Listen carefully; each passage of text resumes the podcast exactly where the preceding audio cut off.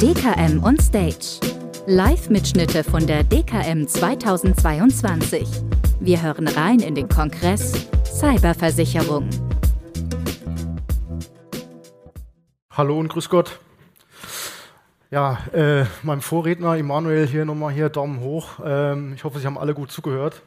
Da waren ganz wichtige Impulse dabei, auf die ich auch nochmal eingehen werde. Ähm, ich bin kein Techie, ich bin kein ITler. Meine Fachkenntnisse im Bereich Hacking und Cybersecurity beschränken sich auf ähm, Computer an und aus, unfallfrei, äh, PC-Führerschein und ähm, ja, gute Kenntnisse in Office. Ähm, das war's. Ich komme aus einer völlig anderen Ecke ähm, aus dem Bereich Kidnap and Ransom and Extortion äh, Versicherungen. Habe das Ganze ähm, von der Pike auf in London gelernt, am London Lloyds Market, wo diese Versicherung ja in den 70ern, 80ern etabliert wurde. Und äh, als dieser Markt begonnen hat, sich zu digitalisieren, heißt die ersten Cyber-Angriffe, ähm, Ransomware-Attacken festgestellt wurden und dann irgendwann auch die deutsche ähm, äh, Versicherungsbranche überlegt hat, Mensch, was, was, können wir denn da aufbauen, was können wir denn da machen, ähm, wurden auch wir gefragt, was glaubt ihr denn, wie so ein Produkt aussehen müsste, aus der Sicht des Krisenberaters. Nicht des IT-Beraters, nicht des Forensikers, nicht des Hackers, sondern ganz klassisch Krisenmanagement.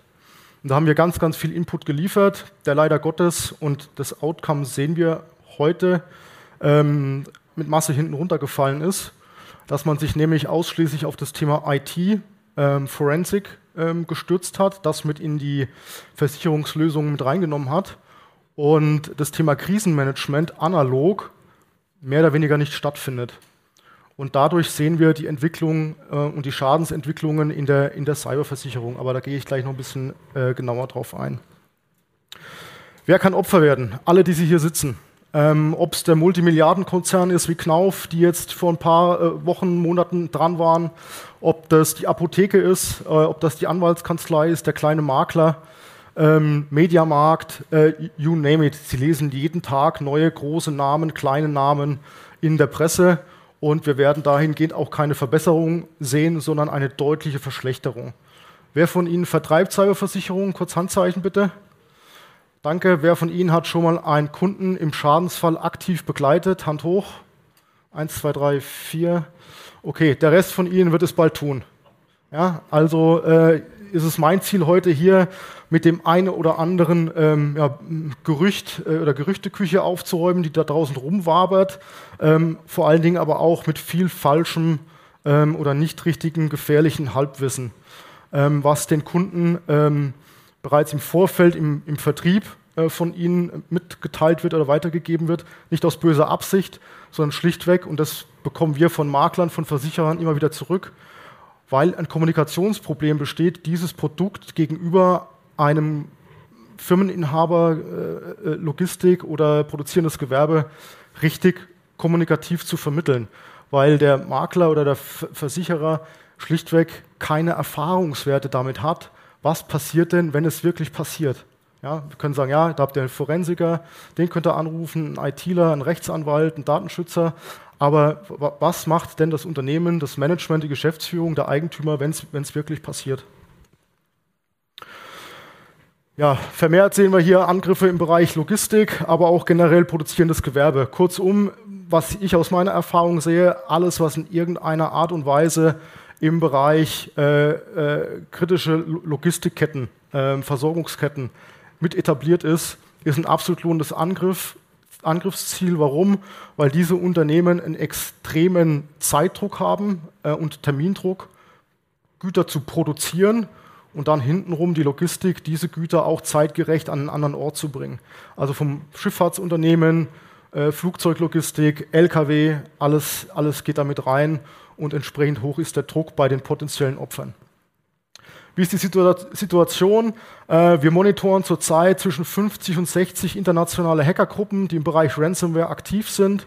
Ähm, die namhaftesten sind Lockbit und Conti, beide in Russland verortet, beide äh, unterstützen proaktiv das Regime Putin, haben sich dazu auch bekannt, haben auch Personalkräfte, Ressourcen abgestellt, um den Cyberwar zu unterstützen. Lockbit und Conti sind äh, russisch protegiert, ähm, bekommen Personal, Material, ähm, Finanzmittel vom russischen Staat. Im Gegenzug geht ein Teil der Ransomware-Einnahmen direkt in, in, Putins Kasse und äh, ja, ist ebenso auch Teil des, der, der Kriegsmaschinerie, wie sie zurzeit abläuft. Lockbit und Conti teilen sich circa fast zwei Drittel des gesamten Marktes, was an Ransomware-Attacken stattfindet geht auf, auf äh, Konto von Lockbit und Conti. Wir haben einen Player, Highfleaks, die zurzeit so ein bisschen aller Munde sind, weil sie angeblich so hart verhandeln und da einen, einen neuen, neuen Zungenschlag reinbringen. Ähm, ist es gar nicht. Äh, die Kommunikation, die wir hier sehen, ist schlichtweg wie gehabt, dass die Opfer schlecht verhandeln oder gar nicht verhandeln. Ähm, Deutschland äh, auf der linken Seite sehen Sie, war bis vor drei, vier Wochen noch auf Platz zwei, ist jetzt abgelöst worden von UK, äh, was die lohnendsten äh, Opferländer äh, angeht. Also auch hier stehen wir absolut im Fokus dieser internationalen, ja, äh, dieses internationalen Wirtschaftszweiges äh, Ransomware-Angriffe. Auch hier nicht unser eigenes Wissen, sondern hier äh, ist es eine Studie von der AGCS, die ganz klar sagt, wo wo entsteht der Schaden im Zuge einer Ransomware-Attacke? Jetzt hier die, die, erste Aufklärung, es ist nicht das gezahlte Lösegeld. In keinem Fall. Es ist die Betriebsunterbrechung in, Verb in Verbindung mit den Wiederherstellungskosten für die IT. Das sind die Hauptkostentreiber für den Schaden, den Sie am Ende auf dem Zettel haben und entsprechend vielleicht auch wieder weiterversichert äh, äh haben. Aber das ist das sind die Punkte, die den Schaden ausmachen. Und gerade die Betriebsunterbrechung sehen wir leider in fast jedem Fall, wenn wir dazu gerufen werden, dass diese bei weitem nicht so lange sein müsste, wie, wie wir sehen. Ein Knauf war über Wochen offline. Über Wochen. Wir haben parallel dazu Kunden beraten, die im Bereich äh, äh, Baumärkte unterwegs waren und Knauf entsprechend geliefert, äh, beliefert hat. Ähm, da war die Aussage ganz klassisch, ja, äh, wir erreichen bei Knauf überhaupt niemanden mehr, weder per Telefon noch per Fax noch per E-Mail. Äh, wir telefonieren jetzt mit unseren Ansprechpartnern über deren privates Telefon und die nehmen Bestellungen handschriftlich auf. Das ist die Lage, in der ein Opfer, ob das ein Knauf ist oder ein anderer ist, wenn es zu einem erfolgreichen Cyber, äh, äh, Ransomware-Angriff kommt. Und die Wiederherstellungskosten ist eben auch der Punkt, wo wir sehen, ja, äh, die Forensiker, die dann damit ins Boot kommen äh, und die IT-Unternehmen, die mit ins Boot kommen, die stehen so ein bisschen in Konflikt, weil der Unternehmer will ja schnellstmöglich wieder online gehen. Aber die Forensikunternehmen, gerade die großen, haben natürlich ein Interesse daran, möglichst viele Manntage zu verkaufen. Und deswegen auch hier zieht sich die Wiederherstellung meistens relativ lange ähm, in die Länge ja, das große Mysterium Darknet, Deep Web, Cybercrime, ähm, ja, da muss man ein Immanuel Bär sein, ähm, da muss man mit sieben Jahren schon hier äh, den ersten Code geschrieben haben, um sich in dieser Welt überhaupt auszukennen. Völliger Unsinn. Lieschen Müller mit 85, der bringe ich bei in einem Zwei-Minuten-Tutorial auf YouTube, wie sie in diese Welt gelangt und wie sie alles findet, nach, was, äh, nach dem sie sucht. Und was wir sehen, ist ein völlig neues Bild an äh, äh, ja, Kriminalität, die hier aufkommt. Nämlich nicht mehr der Cyberkriminelle, der Techie, der Cybercrime durchführt, sondern Durchführung durch Auftraggeber. Lieschen Müller kann hier auf eine entsprechende Website gehen ähm, und sich entsprechend einen Hacker as a Service buchen. So heißt, mal ein Beispiel, die XY-Versicherung hat einen leitenden Mitarbeiter gehabt, der ist mal wieder in der Beförderung übergangen worden, schiebt jetzt Frust, äh, will eigentlich auch weg, will aber dem Unternehmen nochmal richtig einen mitgeben. Ähm, früher war das dann so, dass irgendwelche bösen Briefe geschrieben wurden, Bombendrohung, Bombendrohung per Telefon ähm, etc. pp. Gibt es heute viel bessere Möglichkeiten, nämlich Hacking as a Service. Ich nehme mit einer dieser Gruppen über deren Serviceportal Verbindung auf sage, pass auf, ich bin hier bei der XY-Versicherung, ähm, ich habe hier Kenntnisse ein bisschen über die IT, ähm, ich bin kein ITler, aber ich habe Zugang zu USB-Ports, zu LAN-Sockets. Wenn ihr mir einen Stick schickt mit dem Ransomware-Tool drauf, mit dem Code, dann kann ich das in die Firma bringen, reinstecken, abziehen und ihr seid im System. Dafür bekomme ich 20 bis 30 Prozent der Lösegeldsumme. Heißt, ich habe jetzt den Vorteil, dem Unternehmen nicht nur richtig einen mitzugeben, sondern auch ein Heidengeld damit zu verdienen.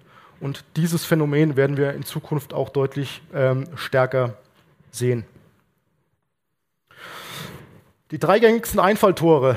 Infizierte Software von Providern, also Sie benutzen auch bei sich eine Personalsoftware, eine Finanzsoftware, eine Maklersoftware, etc., etc., etc.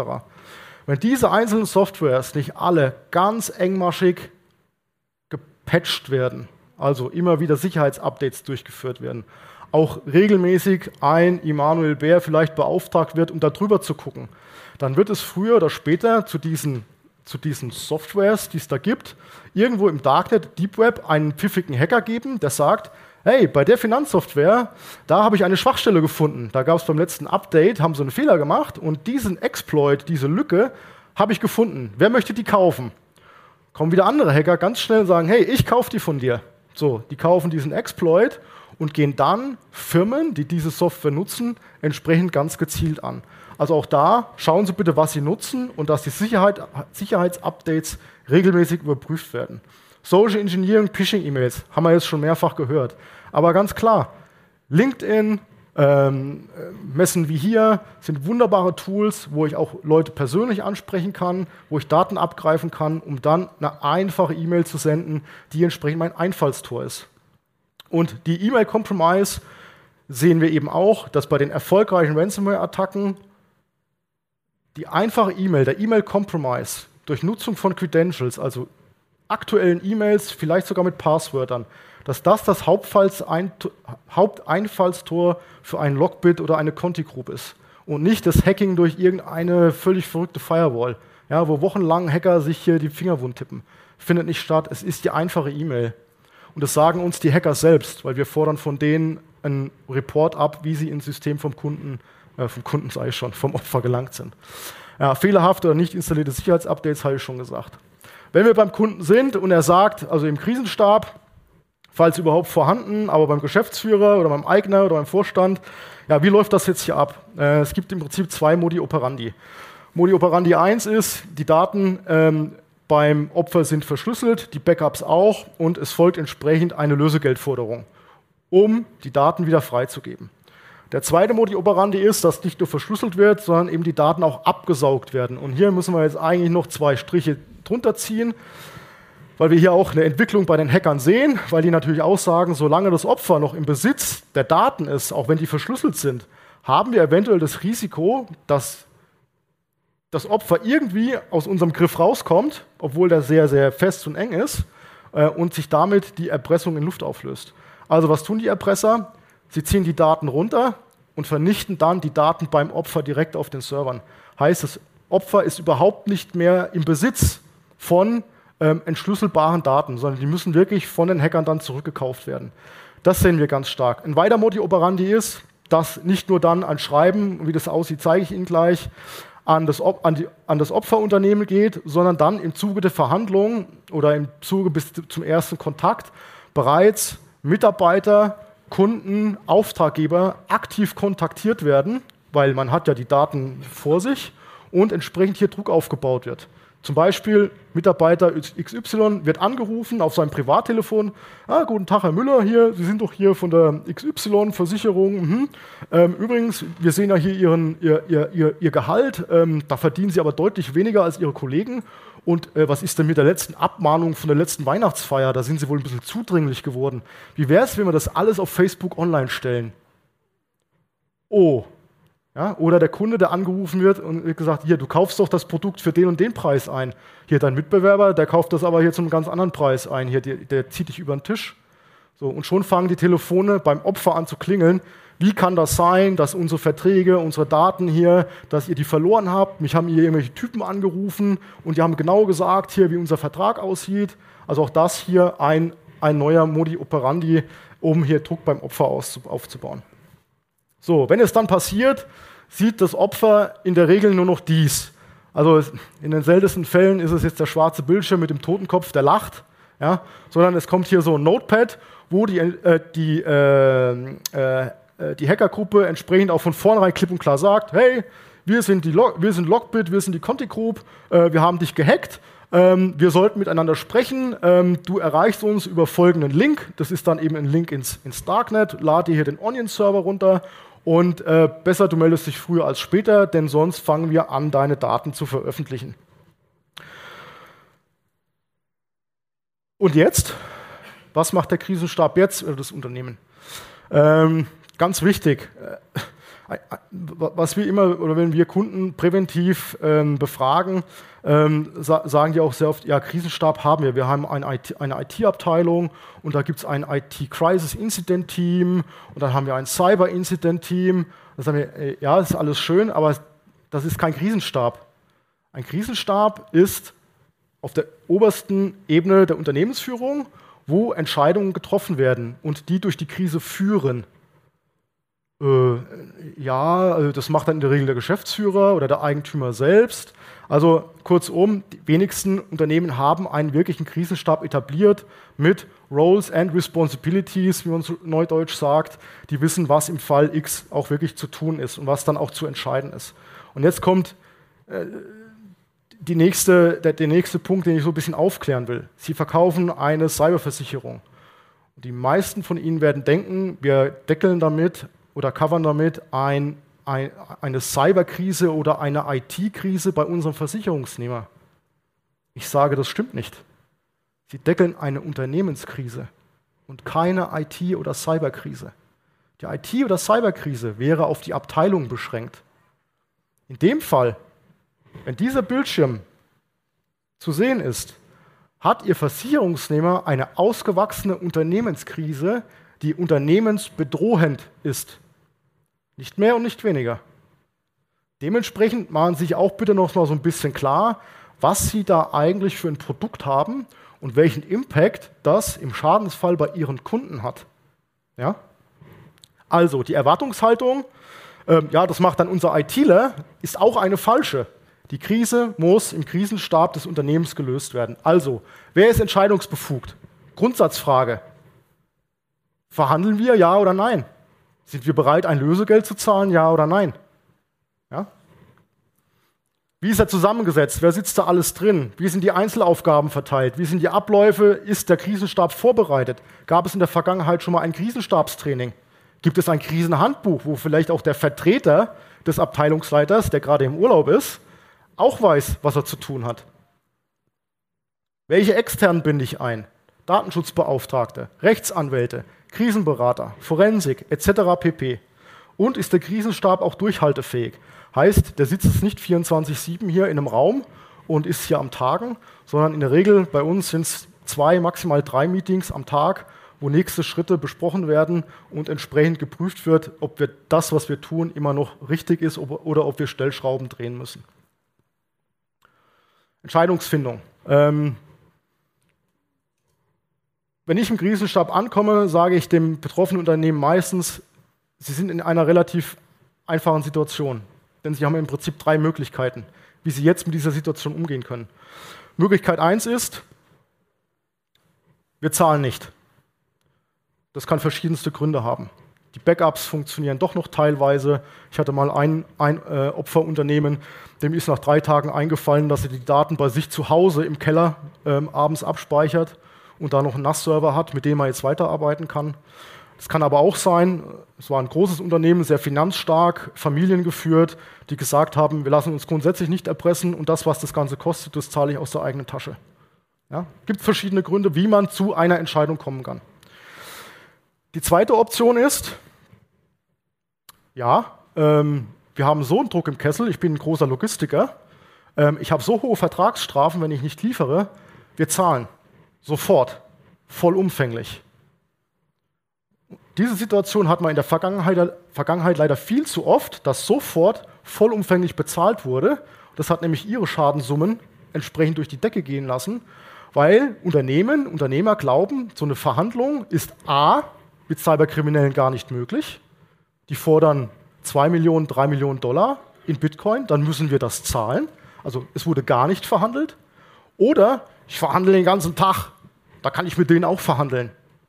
Es ist ein Unterschied, ob sie mit organisierter Kriminalität verhandeln oder mit irgendeinem anderen harten äh, Kaufmann in, in, ihrem, in ihrem Geschäftsfeld. Das kann ich Ihnen versichern. Das ist eine völlig andere Hausnummer. Also, schlecht verhandelt oder gar nicht verhandelt.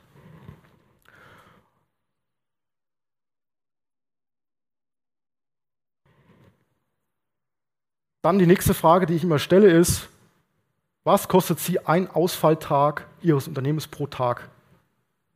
Das ist eine Frage, die kann sich jeder Unternehmer vorab beantworten, indem er sie einfach mal ausrechnen lässt. Was kostet es mich, wenn mein Betrieb komplett stillsteht?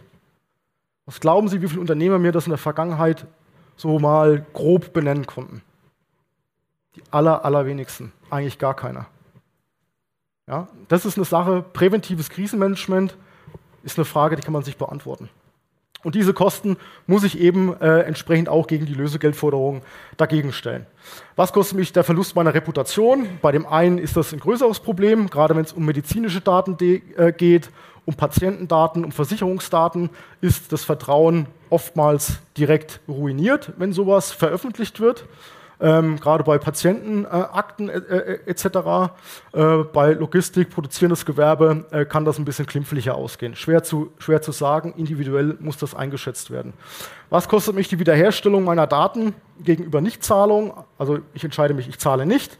Was kostet es mich, den ganzen Kladderadatsch neu aufzusetzen? Da nur das Beispiel äh, Merck. Ähm, äh, Entschuldigung, Maersk, Merck war auch Opfer, Maersk äh, Shipping, ähm, die mussten, die waren nicht Opfer einer Ransomware-Attacke, aber eines global agierenden Virus, der die komplette IT-Hardware äh, betroffen hat von Maersk. Da war allein der Schaden über eine Milliarde Dollar nur zum Austausch der Hardware, also Drucker, Rechner, Telefone, alles drum und dran. Ja? Also dieses Ausmaß kann es äh, entsprechend annehmen. Versus auch hier was kostet es mich eventuell, ein Lösegeld zu zahlen? Nicht das, was gefordert wird, ähm, sondern ähm, auch hier die Zahl versus Beraterkosten, Ausfallkosten. Weiter großer Punkt, der immer gefragt wird, Polizei. Ähm, Mache ich mich da strafbar? Wie sieht das aus? Muss ich die Polizei ins Haus holen? Auch da gibt es ganz viele Geschichten, die da draußen rumwabern. Also, muss ich das als Unternehmen anzeigen? Nein, muss ich grundsätzlich nicht. Ich kann mir die Polizei ins Haus holen, gerade wenn ich sage, ich möchte das alles nochmal sauber dokumentiert haben von einer Polizeibehörde, um mich da auch nochmal rechtlich abzusichern. Mein Anwalt hat mir auch dazu geraten. Dann sagen wir natürlich auch, ja, holt, die, holt euch das LKA, die Cybercrime Unit ins Haus, dass die euch mit begleiten. Was nicht stattfinden wird, und das hören wir leider viel zu oft, ja, da hole ich mir die Cybercrime Unit vom LKA ins Haus und die managen für mich dann die Krise. Könnte falscher nicht sein. Der Auftrag der Polizei ist es nicht, dem Unternehmer zu helfen, wieder an den Start zu kommen. Das wird auch nicht passieren. Nicht, weil sie es nicht wollen oder sich da querstellen. Die Polizei darf es nicht. Der Auftrag der Polizei ist es, Beweise zu sichern, Täter zu identifizieren und sie der Gerichtsbarkeit zuzuführen. Und genau das machen die Polizeibeamten. Nicht mehr und nicht weniger. Deswegen kommt es meistens im ersten Krisenstabsmeeting schon zu Konflikten, weil der Unternehmer glaubt, jetzt habe ich hier die hochqualifizierten Experten der Polizei im Haus und die helfen mir jetzt. Und dann sagt der Polizist, nee, leider nein. Ähm, das Einzige, was wir Ihnen sagen können, wie Sie damit umgehen können, ist, zahlen Sie kein Lösegeld. Punkt. Und davon, von diesem Dogma weicht die Polizei auch nicht ab. Auch da kein böser Wille. Ähm, ich betreibe auch kein äh, Polizeibashing. Ich war selbst zwölf Jahre äh, Uniformträger und habe den höchsten Respekt vor unseren Frauen und Männern in, in blauer oder in grüner Uniform. Aber die Polizei darf es einfach nicht und die Erwartungshaltung an die Polizei ist in den allermeisten Fällen eine falsche. Ja, LKA, das sagt das LKA. Ähm, Ermittlung der Täter versus äh, Abwendung von wirtschaftlichem Schaden. Auch da hat der Unternehmer natürlich einen ganz anderen Fokus. Ähm, und Lösegeldzahlung ist auch per se nicht, nicht verboten. Wenn wir jetzt in die Verhandlung gehen und der, der Kunde fragt mich, ja, wie, wie, gehen wir das an oder wie gehen, wie gehen Sie das an, ähm, werfen wir zuerst den Kriminellen mal einen Haken äh, oder einen Köder aus. Heißt, wir signalisieren, hey, ihr könnt mit uns reden oder lasst uns reden. Ähm, wir sind da verhandlungsbereit, wir reden noch überhaupt nicht über Zahlen, aber ja, lasst uns, lasst uns reden. Und in dem Moment haben wir die Cyberkriminellen im Prinzip am Haken und da gehen sie auch nicht mehr von weg. Weil warum? Was ist das Ziel? Das Ziel ist, Geld zu verdienen. Die wollen nicht dem Unternehmen schaden, die wollen nicht der deutschen Wirtschaft schaden, die wollen nicht der deutschen Bevölkerung schaden, die wollen Geld verdienen. Nicht mehr und nicht weniger. Und ein Lockbit und ein Conti sind organisiert wie ein großes Unternehmen. Da gibt es einen Chef, da gibt es eine Finanzabteilung, da gibt es eine HR-Abteilung und alle haben den Druck, Geld zu machen, weil das ist der Sinn dieses Unternehmens. Und der Immanuel hat es auch schon gesagt, es ist der lukrativste Markt der Welt. Also haben wir sie am Haken. Ähm, Im Zuge der Finanzverhandlungen äh, oder Lösegeldverhandlungen kolportieren wir das Prinzip der ausgepressten Zitrone. Heißt, wenn wir reingehen mit einer Zahl, kommt am Anfang relativ viel Saft. Der Saft, je mehr Kraft ich aufwende und Zeit, wird natürlich immer weniger. Und am Ende kann ich drücken, so viel ich will, da kommt vielleicht nur noch ein kleines Tröpfchen. Und wie das in Zahlen aussieht, zeige ich Ihnen auch gleich am richtigen, am richtigen Beispiel. Fakt ist, wenn wir in die Verhandlung einsteigen, haben wir einen Faktor Zeit auf unserer Seite. Zeit haben die Kriminellen auch nicht. Auch das Opfer hat keine Zeit. Und hier haben wir einen gemeinsamen Faktor, der äh, für uns äh, oder uns in die Karten spielt und wir auch einen Hebel haben, um Druck aufzubauen auf der Gegenseite. Finanzstrategie sieht so aus.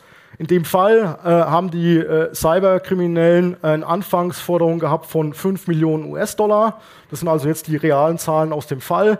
Wir wollen 5 Millionen, äh, Dollar, von, äh, Millionen Dollar von euch haben. Und ansonsten wir, äh, veröffentlichen wir eure, eure Daten. wir sind entsprechend hier unten mit den grünen Balken reingegangen und das Ziel ist, am Ende eine Target Settlement Figure zu erreichen. Also eine gemeinsame Zahl, worauf wir uns einigen und entsprechend dann äh, Daten bzw. Schlüssel wieder übergeben werden.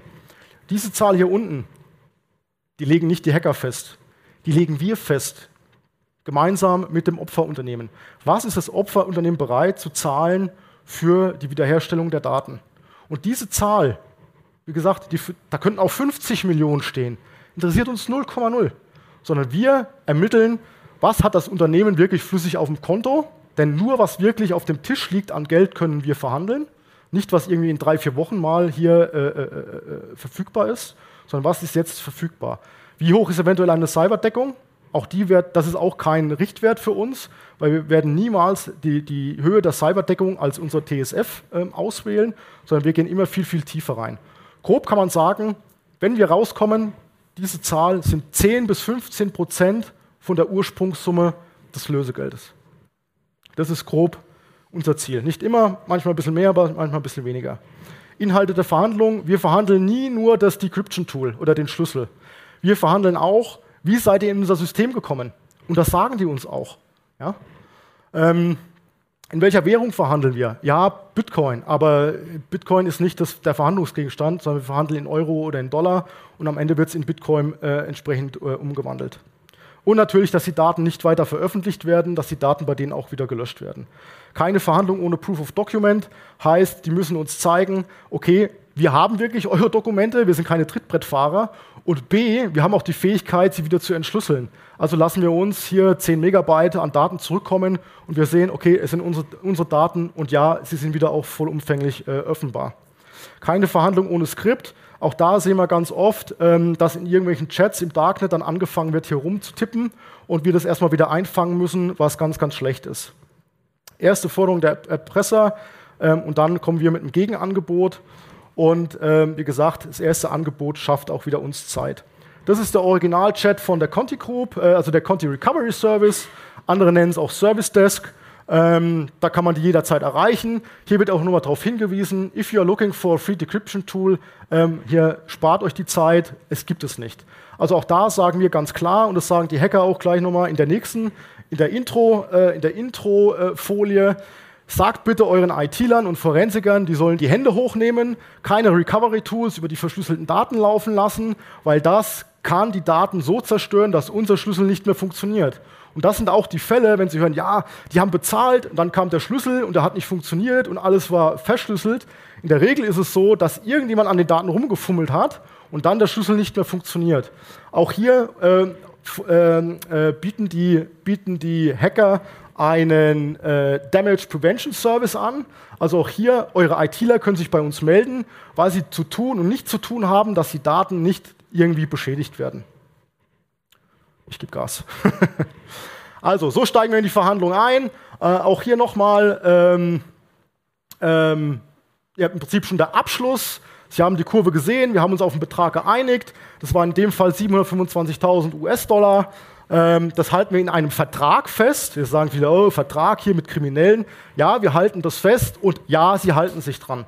Ich habe keinen Fall gehabt, wo sich die Kriminellen nicht dran gehalten haben. Warum? Weil das das Geschäftsmodell einer solchen, einer solchen Organisation nachhaltig beschädigen würde. Es ist ein Langzeitmodell, das auf Reputation aufgebaut ist. Da legen die sehr, sehr viel Wert drauf. Deswegen bieten die auch Kundenservice an.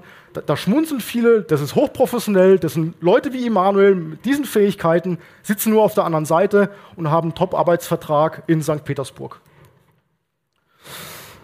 Dann, wenn wir überwiesen haben, das geht relativ schnell, oftmals sogar nach Minuten, kommt hier die Mail der Hacker. Ja, ähm, hier ist das Decryption-Tool. Ähm, eure ITler können sich auch hier an uns wenden, wenn das nicht richtig funktionieren sollte. Ähm, wir haben eure, euer System penetriert. Uh, we have penetrated your network using email compromise. Also auch da über die klassische E-Mail. Und dann hier Tipps. Schult eure Mitarbeiter, ja, ganz weit oben. Hier ein paar Tipps für die IT-Abteilung. Äh, wo können sie besser werden, etc. pp. Tipps of the Day als letzte Folie. Ähm, Darknet Intelligence. Ich sollte als Unternehmen wissen, was im Bereich Darknet, Deep Web über mich draußen so rumwabert. Insbesondere meine E-Mail-Adressen, Serverdaten, äh, Passwörter. Also auch hier äh, machen Sie sich schlau. Ähm, wie kann man da besser werden, um diesen Bereich als Risiko zu identifizieren? Social Engineering Awareness Schulungen. Wir sagen, Live-Trainings sind immer besser als E-Learnings. Ähm, Cyber-Krisenübungen überhaupt zu sagen, wir haben einen Krisenstab, wir haben ein, Krisen, ein Krisenstabshandbuch, ist schon mal sehr viel wert. Die meisten haben es nicht. Krisenmanagement-Handout, also Roles and Responsibilities, wer tut was, wann, wie, wo und wozu. Red Teamings, haben wir auch schon öfters gehört heute. Man muss testen, ob das, was man tut, auch richtig funktioniert. Und ähm, Cyberversicherung mit Lösegelddeckung. Ich weiß, viele steigen aus der Lösegelddeckung raus, aber die Zahlung eines Lösegelds ist nicht immer der richtige Weg. Aber in vielen Wegen ist es der Weg, um die Betriebsunterbrechung und die Wiederherstellungskosten entsprechend ganz, ganz weit nach unten zu schrauben. In der Regel sind wir nach drei bis fünf Tagen durch versus wochenlange Betriebsunterbrechung, wie wir es im Beispiel Knauf ähm, gesehen haben. Das beendet meinen Vortrag. Ich bin drei Minuten drüber.